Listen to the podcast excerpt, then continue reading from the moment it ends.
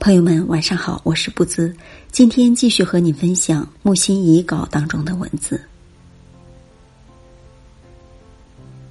我的感觉是，交运比倒霉好，请你帮助我早日离开你。美感是慰安的初级和终极，哲理是励志的初级和终极。哦，他呀，他是中国汉学家。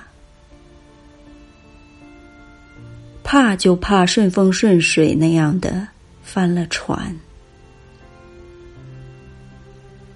中国曾经有过的现实主义是最不现实的一种主义，所以中国还需要真现真实的现实主义，不必提倡鼓励。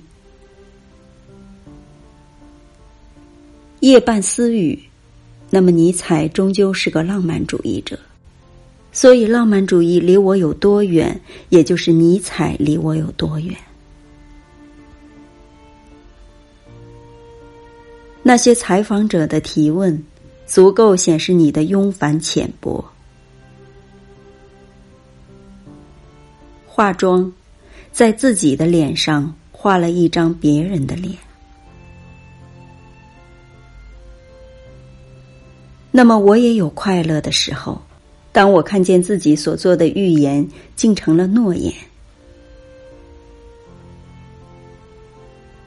一个下午接待两家刊物的采访，有点沉闷如市的感觉，而沉心如水的水却是纽约市的水管里的水，故不佳，名当不及，不相见，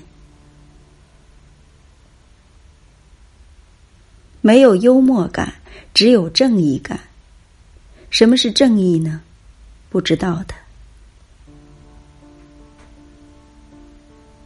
他们没绝望，所以他们不快乐。好，朋友们，今天的分享就到这里。祝你晚安。